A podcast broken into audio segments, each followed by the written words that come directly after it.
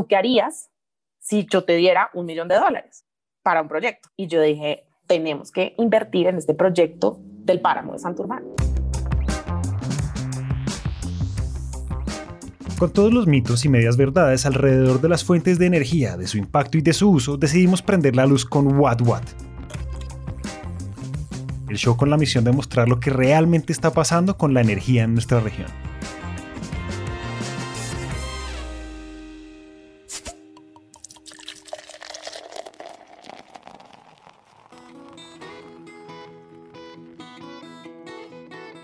Desde hace más de 11.000 años la cerveza ha estado presente en cada descubrimiento, logro y desarrollo de la historia de la humanidad. Y no es para menos. Hoy por hoy, más allá de ser una bebida imprescindible en cada celebración, hay estudios que demuestran que gracias a su consumo moderado, esta ayuda al fortalecimiento de los huesos, disminuye el riesgo de diabetes, así como puede ser un buen aliado para protegernos de un eventual ataque al corazón. Pero bueno, hoy no vamos a hablar de estos beneficios, sino de algo mejor, y son los retos y cambios estructurales que vienen desarrollando varias empresas del sector en pro del medio ambiente y hacia un futuro 100% renovable. Y si hablamos de cerveza en Colombia, no podemos dejar fuera de esta conversación a Bavaria, una empresa llena de tradición y mucha innovación, que hoy en día hace parte de un conglomerado de cervecerías mucho más grande llamado Anheuser-Busch InBev, y que en conjunto vienen adelantando una serie de iniciativas ejemplares para que la sostenibilidad ya no sea parte de su negocio, sino algo mucho mejor, su negocio. Siempre he sido un amante de la naturaleza y de la biodiversidad del mundo y creo que eso sí fue inculcado por mi mamá especialmente, que adora los animales, le encanta la naturaleza, entonces siempre que podíamos viajar en familia, viajamos mucho a parques nacionales, teníamos mucho contacto con la naturaleza, en eso creo que siempre hubo como un amor muy genuino. Sin embargo, cuando yo estaba en el colegio siempre quise ser abogada y quería ser abogada internacionalista, fui la secretaria general del modelo de Naciones Unidas de mi colegio, o sea, estaba súper metida eh, en ese mundo. Y no podemos empezar este episodio sin primero conocer a Carolina García, gerente regional de sostenibilidad para AB InBev en Middle Americas, una líder que trabaja por un mundo más sostenible y equitativo y que hoy en día tiene en sus manos un reto enorme y es hacer que para el 2025 una de las empresas más grandes del mundo disminuya sustancialmente su huella ambiental en gran parte del cono sur. Pero antes de abordar eso tan emocionante y revelador de su trabajo corporativo, es importante que conozcamos de cerca su historia, quién es Carolina, sus motivaciones y el cómo y el por qué se enamoró de estos temas y es en la carrera donde descubro como dos pasiones importantes. La primera, una clase muy reveladora para mí, que fue Derecho Internacional Ambiental, donde fue como una revelación en el sentido en que siempre mi amor por la naturaleza había estado presente, pero nunca había tenido conciencia, digamos, de las grandes amenazas ambientales y la crisis ambiental por la cual está pasando el mundo. Y esa clase fue súper interesante porque además fue justo el año después de que habían fracasado las negociaciones internacionales para renovar el protocolo de Kioto eh, y era un momento muy importante eh, a nivel, digamos, de este contexto global. Entonces yo ahí me enteré sobre cambio climático, sobre el agotamiento de la capa de ozono, sobre la pérdida de la biodiversidad, sobre todos los desafíos para el movimiento transfronterizo de desechos peligrosos y fue como que se me abrió un mundo de posibilidades y eso me fascinó. Al mismo tiempo siempre me ha encantado escribir y ese mismo año que vi esa clase de Derecho Internacional también vi una que se llamaba Crónicas y Reportajes eh, y ahí descubrí como una gran pasión por contar historias y por poder transmitirle a la gente, digamos, mensajes importantes. Y creo que fue un semestre súper revelador para mí porque me di cuenta que, que ahí había una gran pasión. Ya muy metida en el tema ambiental, yo era monitora ambiental colombiano, mi tesis de la universidad de sobre deforestación, eh, pero también pues siempre me han gustado muchas cosas y en ese último semestre de la universidad yo me puse a ver clases de todo tipo, entonces yo me metí a clases de escritura creativa, de fotografía, de literatura portuguesa, de traducción, me encantan los idiomas también, y en esas, porque la vida es muy chistosa, eh, bueno, Gilberto Rincón, que es pues un líder que viene, que pues montó un centro de estudios para el desarrollo sostenible, que es como un think tank de sostenibilidad, y yo lo había conocido en algunos congresos de derecho, me dice, me contaron que estás eh, viendo cursos de traducción y Em, yo quiero traducir un libro, un libro de un autor de la India que se llama Pavan Sukter, que pues en ese momento era profesor en Yale, que se llama Corporation 2020, Corporación 2020. Y yo voy a hacer un congreso muy grande y yo lo voy a traer acá a Colombia y pues yo quiero que me ayudes a traducir este libro y que hagamos la traducción conjuntamente. Entonces yo le dije, bueno, listo, de una como loca porque pues además nunca había traducido un libro y creo que fue una de las mejores experiencias porque pues yo era abogada, mis papás son médicos, nunca jamás en la vida me había interesado el sector privado en absoluto. Y ese libro es muy revelador porque básicamente lo que Pavan dice en su libro es, las empresas son el 70% de los empleos a nivel global, son el 60% del PIB a nivel global y pues por ende son el actor más relevante de la economía. O sea, si uno quiere lograr cualquier cambio, digamos, si quiere hacerle frente al cambio climático, si quiere lograr un cambio como en la trayectoria en la que estamos en el mundo, pues hay que cambiar el ADN corporativo, ¿no? Y por eso él hablaba de Corporación 2020. Y para mí eso fue como una revelación muy grande, porque yo dije, por supuesto, o sea, el sector privado es una de las grandes respuestas y si el sector privado es parte del problema, pues por supuesto tiene que ser parte de la solución. Trabajar de la mano de dos referentes en temas sostenibles como Gilberto Rincón en Colombia y Pavan Sukdev a nivel mundial confirmaba las sospechas que tenía Carolina por ese entonces, pues le haría ver con claridad que esto no se trataba de una simple pasión, sino que por ahí era la cosa, que había tela por cortar y que lo que vendría no sería una casualidad, sino más bien una causalidad. lanzamos ese libro con Gilberto y con Seid. Yo empecé a trabajar con él mientras terminaba este semestre de la universidad empecé a trabajar con él también en las negociaciones internacionales de cambio climático, nos fuimos a la COP19 en Varsovia y lanzamos este libro, trajimos a Pavan y en esas WWF estaba buscando a alguien para su equipo de comunicaciones. Y hubo una persona que trabajaba en WWF que fue al evento donde lanzamos el libro, obviamente en el libro estaba mi corta descripción y la directora de comunicaciones no encontraba a alguien que le gustara en ese momento y llega él y se le entrega el libro en su, en su escritorio y le dice, bueno, ¿y qué tal? Carolina García, porque no ella para el cargo que estás buscando. Ella dijo, sí, ella, sí, esa es. No la conozco, pero me encanta el perfil, eh, esa es. Y ahí me contactan y, y empiezo a trabajar en WWF a raíz de ese libro. Y lo más lindo de hoy, para que veas cómo la vida es un círculo muy, muy especial, es que hoy en día Pavan Sukdev, que en ese momento no lo era, pero pues el autor de ese libro es el presidente de la Junta Directiva a nivel global de WWF. Él entró a WWF después. Y lo más curioso es que cuando Pavan entra a WF es justo cuando yo salí. Entonces siempre molestamos con eso, pues porque claro, él se volvió como un mentor y un, amigo especial. Em, y de él aprendí mucho esa visión del sector privado que luego, eh, casi que tres años y medio después, cuando me llega la oportunidad de unirme al equipo de Bavaria, la razón por la cual yo decido unirme al equipo de Bavaria es porque siempre me quedé con esa lección y como con esa intuición muy profunda de que si el sector privado era parte del problema, tenía que ser parte de la solución y que necesitábamos cambiar profundamente el ADN corporativo de las compañías para lograr hacerle frente a todas estas problemáticas que están generando pues, una crisis ambiental global. Antes de aterrizar en Bavaria tenemos que hacer una pausa y remontarnos al año 2016. El Acuerdo de París recién se había firmado y por fin existía una agenda gubernamental seria para hacerle frente al cambio climático. Carolina, por su parte, trabajaba en política y comunicaciones en el Fondo Mundial para la Naturaleza o WWF por sus siglas en inglés. Y al ver cómo las empresas hicieron hasta lo imposible junto a los estados para que este acuerdo fuera una realidad, ocurrió un momento revelador. El acuerdo había puesto un norte para el sector privado y el reto más grande era implementarlo y adivinen qué, Carolina se moría por hacer parte de esto. Y por cosas de la vida y casi sin haberlo pedido nuevamente, una puerta se estaba empezando a abrir. La oportunidad de Bavaria llega también de forma inesperada, como, como yo creo que la vida de uno, uno la va sorteando, no, a veces no es tan intencional el camino, pero, pero cuando llegan las oportunidades y las cosas buenas, uno también tiene que, que verlas. Era un momento extraño para la compañía porque Anheuser-Busch InBev, que era una de las empresas líderes a nivel global en producción de cerveza, compra a Saab Miller, que era otra de las empresas líderes en producción de cerveza. Entonces se unen estos dos gigantes. En Colombia, Saab Miller era ya la dueña de Bavaria. Y justo están en esa integración, formando nuevo equipo, formando nueva estrategia.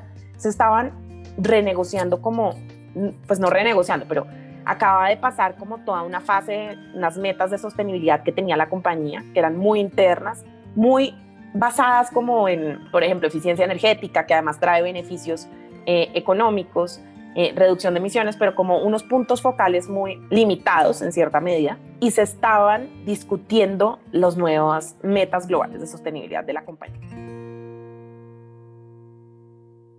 Nos fuimos un grupo de gente, como 50, 60 personas, a San Luis, Missouri, donde está como eh, el headquarter de Anheuser-Busch en, en Estados Unidos, personas de diferentes áreas a negociar cuáles iban a ser los próximos objetivos de la, de la compañía. Y entonces había como una noción de que teníamos que hacer algo en reducción de emisiones. algo en agua, por supuesto, porque al final 90% de una cerveza es agua, sin agua no hay cerveza, punto. Algo con agricultura, porque nosotros también dependemos. O sea, al final una, empresa cervecera es muy dependiente de, de, un entorno ambiental próspero y saludable. Entonces, una meta de agricultura muy, muy fuerte, una meta de empaques, que por supuesto era donde teníamos como una gran oportunidad de mejora en términos de economía circular, y pues la meta de energía renovable, que de hecho ya había sido anunciada previamente y había sido un poquito incentivada por el Acuerdo de París. Entonces la compañía, digamos, antes de anunciar, un, anunciar todo su bloque de metas globales de sostenibilidad, ya había anunciado previamente su meta de ser abastecidos de energía eléctrica renovable para 2025. Y algo que fue fantástico es que en ese momento la, pues dicen, bueno, no, la meta de reducción de emisiones. Y yo venía de WWF de trabajar en cambio climático. Y, yo les dije, miren, ustedes no pueden poner una meta de reducción de emisiones, así como así. Es súper importante que ustedes tengan una meta, o pues que nosotros, porque ya uno ya era parte de la compañía, tengamos un objetivo basado en la ciencia. Los Science Based Targets son una iniciativa conjunta de la CDP, el Pacto Mundial de las Naciones Unidas, el Instituto de Recursos Mundiales WRI y la WWF que tienen como fin promover prácticas innovadoras, ambiciosas y significativas para que la reducción de las emisiones mundiales de gases de efecto invernadero causadas por las empresas sea algo cada vez más real. O en palabras de Carolina, lo que hace un Science Based Target es que con un presupuesto global de carbono lo divide por industrias, lo divide por países y al final le dice cuánto es la cuota aparte que a usted le corresponde de reducción de emisiones. Y hacer esto es muy importante porque, en primer lugar, es lo único que nos va a decir que estamos haciendo lo que nos toca. Pero en ese momento en la compañía, pues no se conocía eso. Pero la compañía fue súper abierta y me dijo, oye, eso hace mucho sentido, cuéntanos más. Una semana después, bueno, vengan y los pongo en contacto con mi amigo Jaco en Sudáfrica que trabaja en Science Based Targets de WWF. Llamada, nos explicó toda la metodología. No te estoy mintiendo que a los cuatro meses nuestra meta de cambio climático era un Science Based Target y ya lo había aprobado la Junta Directiva Global y yo decía, Dios mío, yo pensé que, mejor dicho, iba a ser un éxito mi paso por Bavaria si yo lograba que Bavaria tuviera un Science Based Target y ya me hubiera dado por bien servida. Ahora la compañía a nivel global va a tener un Science-Based Target. Entonces para mí era como increíble y es una anécdota que te cuento porque creo que revela un poco la agilidad que puede tener el sector privado y también el poder transformacional que puede tener el sector privado. La llegada de Carolina tuvo un timing perfecto. La propuesta de implementar los Science-Based Targets ya era un hecho y a la vez existía una ruta clara de cómo tenía que llegar la empresa en temas de reducción de emisiones para el 2025. Pero aún hacía falta un cambio radical, del tipo estructural, para que la sostenibilidad en Bavaria no fuera parte del negocio, sino que fuera el negocio.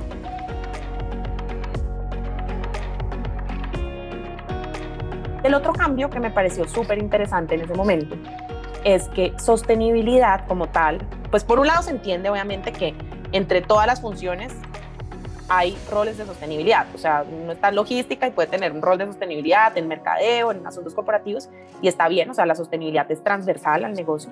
Pero usualmente el área que lideraba sostenibilidad en la compañía era el área corporativa. En Anheuser-Busch InBev cambiaron eso y le dieron el liderazgo de sostenibilidad al área de compras, que se cambia su nombre y se llama el área de compras y sostenibilidad, Procurement and Sustainability. Y es muy interesante ese cambio porque tiene todo el sentido del mundo. Si tú quieres que la sostenibilidad sea tu negocio, esté en el corazón de tu negocio, tú tienes que garantizar que esté en el corazón de tu negocio. Y al final, ¿quién compra? O sea, ¿de quién depende que la energía sea, renovable? Pues del equipo de compras que está negociando la energía. ¿De quién depende que tus empaques tengan un porcentaje de, de material reciclado o que sean retornables? Pues de tu equipo que está comprando pues toda la materia prima, ¿no? Entonces, al final, lograr que la sostenibilidad ingresara al equipo de compras, que hubiera un equipo de sostenibilidad dentro de compras, eh, liderando todo este tema, pues ha hecho que toda la transformación hacia una compañía sostenible sea muchísimo más rápida. Y hoy en día lo más bonito es que prácticamente todos los directores de los equipos de compras tienen targets de sostenibilidad, entonces que la empresa sea abastecida de energía 100% renovable no depende ni de la gerente de sostenibilidad ni de el de reputación, Depende un montón de gente y está compartiendo el target desde el vicepresidente hasta el director, hasta el que está negociando con los proveedores. Entonces eso es súper bueno porque realmente hace que la máquina, si uno cree que una compañía, pues una máquina camine y vaya en, en, la dirección correcta. Es importante resaltar que hasta este punto todo lo que Carolina había venido desarrollando en la empresa lo hizo desde su labor como líder de sostenibilidad. Y tras una seguidilla de buenos resultados al frente de varios proyectos de alto impacto junto a madres cabeza de hogar, como lo fue este. Hola, emprendedoras Bavaria. Estamos comprometidos con el crecimiento de sus tiendas y el bienestar de sus familias. Había llegado la hora de enfrentarse al que hasta el momento sería el reto más grande de su carrera. Eh, empiezo a trabajar pues mucho en los temas de agua y pues nosotros pues hemos sido fundadores de grandes pues de fondos de agua en el país y en uno que teníamos en Cúcuta, que es la Alianza Biocuenca, con la cooperación suiza alemana se venía trabajando en una metodología para proteger la zona de influencia del páramo de Santurbán. Me presentan esto, yo digo, invirtamos en eso, prácticamente todo el poco presupuesto que tenía en ese momento lo invertimos en ese proyecto y empezamos a trabajar en un proyecto que se llama Mi Páramo, mi Páramo es una alianza público-privada de Bavaria junto a otros aliados estratégicos que durante los últimos dos años ha conservado más de 3.000 hectáreas, sembrado más de 200.000 árboles y ha beneficiado a más de 500 familias campesinas alrededor del páramo de Santurbán. Un páramo importantísimo que es la fuente de agua para más de 2 millones de personas y cuenta con 40.000 hectáreas potenciales para conservar. Es un proyecto de alto impacto entendiendo que el 70% de la energía y el agua que consumen los colombianos se produce en páramos, pero que contaba con una limitante muy grande y esta era su propia financiación. Y entonces es ahí donde curiosamente la compañía también venía diversificando su portafolio, se quería crear una marca de agua, Bavaria quería volver al, al, mercado del, pues, a tener una marca de agua como lo tuvo en un pasado, hasta que dijimos, no, clic, creemos una marca que tenga un propósito y que el propósito sea financiar el proyecto, porque de esta forma vamos a hacer un vehículo financiero que sea sostenible en el tiempo eh, para el proyecto Mi Páramo y es así como se crea la marca Agua Salva. Que la Z viene Soque, que es páramo en Huisca, ¿no? Y es el agua que busca salvar los páramos y cuyo objetivo es, en primer lugar, proteger el páramo de Santurbán, a través del financiamiento del proyecto Mi Páramo. Y eso fue muy, muy, muy especial porque pues fue la forma en la que hoy por hoy dejamos una sostenibilidad financiera a un proyecto que estamos garantizando que es un compromiso a largo plazo y donde efectivamente vamos a poder lograr algo transformacional en el páramo de Santurbán y ojalá en otros páramos, digamos el otro año la compañía también ya quiere iniciar el proceso en otro páramo y lo puede hacer porque tiene puede sacar presupuesto de los equipos para iniciar en otro páramo porque el de Santurbán ya tiene su fuente de financiamiento que es Agua Salva y pues todos los otros aliados que ya hoy en día tiene el proyecto Mi Páramo porque este proyecto empezó chiquito en un municipio en Norte de Santander, en Mutisco y hoy en día abarca 13 municipios Santander, Norte de Santander y ya no solo estaba Bavaria detrás, sino muchísimos otros aliados que se han sumado, que creo que esa es otra lección y es que en sostenibilidad pues la unión hace la fuerza y tenemos que trabajar en alianza. En la actualidad, Bavaria está comprometida con la protección del medio ambiente y la prosperidad de todas las comunidades, y un reflejo de esto es el desarrollo e innovación constante materializado en cada uno de sus objetivos de sostenibilidad de cara al 2025. La agricultura inteligente de la mano de la capacitación y empoderamiento de sus agricultores, los programas en pro de la conservación y mejoramiento de sus cuencas hídricas, la priorización de la retornabilidad de sus empaques y los esfuerzos para abastecerse de energía 100% renovable dan fe de ello. Son cosas que están pasando hoy y que sirven como punto de partida para todos los actores involucrados, dentro y fuera de la empresa. Cuando nosotros lanzamos nuestras metas globales de sostenibilidad, reconocimos que no teníamos todas las respuestas. Y sabíamos que para lograr todas estas metas a 2025 teníamos muchas brechas que cerrar. Entonces dijimos, bueno, apostémosle a los innovadores, a todos esos startups en el mundo que están generando cambios transformacionales. Y lanzamos una aceleradora global de sostenibilidad donde estamos acelerando startups que nos están ayudando a resolver estos retos de sostenibilidad en todas partes del mundo. Por supuesto, mi startup favorito es colombiano, se llama EWT, que lo que busca es dar soluciones de limpieza que sean sostenibles. Entonces, ¿qué pasa? Nosotros utilizamos soda cáustica para limpiar desde la tubería hasta el envase, hasta todo, ¿cierto? Y es súper importante esa limpieza em, para quitar, digamos, pues todo el material microbiológico que queda ahí. Y es una limpieza que consume mucha agua, eh, por un lado, y también obviamente consume energía porque toca hacerlo con agua caliente. Ellos nos ofrecían una tecnología, literalmente, que reemplazaba la soda cáustica y creaba una solución desengrasante y desinfectante hecha a base de agua, sal y electricidad. Eso parecía magia. Y resultados increíbles. Reduce el 70% del consumo de agua. No se tiene que usar agua caliente, entonces usted reduce el, el, consumo de energía. Y lo más interesante para una compañía, digamos que también está orientada a obtener como productividad y retorno financiero, es que podías hacer la limpieza en la mitad del tiempo. Y esto es muy importante porque cuando uno limpia, pues no está produciendo. Cuando uno no está produciendo, pues también está perdiendo un costo de oportunidad, ¿no? Entonces, nos fue súper. Hoy en día eh, ya lo escalamos y ya acabamos de implementar esa tecnología en nuestra cervecería en Tocancipá y la idea es poder llevar a EWTech a muchos otros países y sin duda es algo que creemos que va a cambiar la forma en la que hacemos cerveza por una más sostenible para mí, digamos, ver cómo ese crecimiento de WTEC pues ha sido realmente muy satisfactorio, ver cómo un startup que tenía una solución tan innovadora, que además tenía unos seres humanos increíbles, hoy en día está creciendo un paso gigante y, ahí se materializa un poco como ese gran poder transformacional que tiene eh, la aceleradora y, y la fuente de buenas noticias. Para el 2020, la aceleradora de sueños de AB InBev ya le ha apostado a más de 36 startups en 15 países. Startups que por medio de la innovación y mucha devoción a nuestro planeta se la juegan toda y buscan marcar la diferencia en un mundo donde la sostenibilidad ya es considerado un pilar fundamental a tener en cuenta en el ADN de cada empresa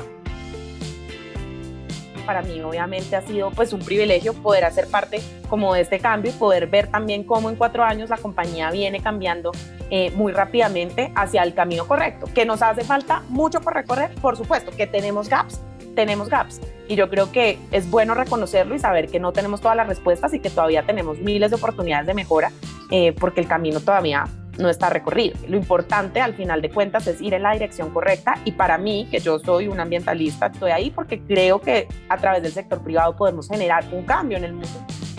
Lo más bonito yo creo que, que es lo que hace que siga muy enamorada de la compañía y esté muy contenta de poder hacer parte de, de, este, de esta organización, es que he podido sin duda soñar en grande siempre y ver materializado como esos sueños en, en, proyectos muy tangibles. Inspirar a la mayor cantidad de personas y empresas a colaborar en conjunto es el camino, porque estos próximos años llenos de retos y aprendizajes se disfrutan mejor si estamos unidos.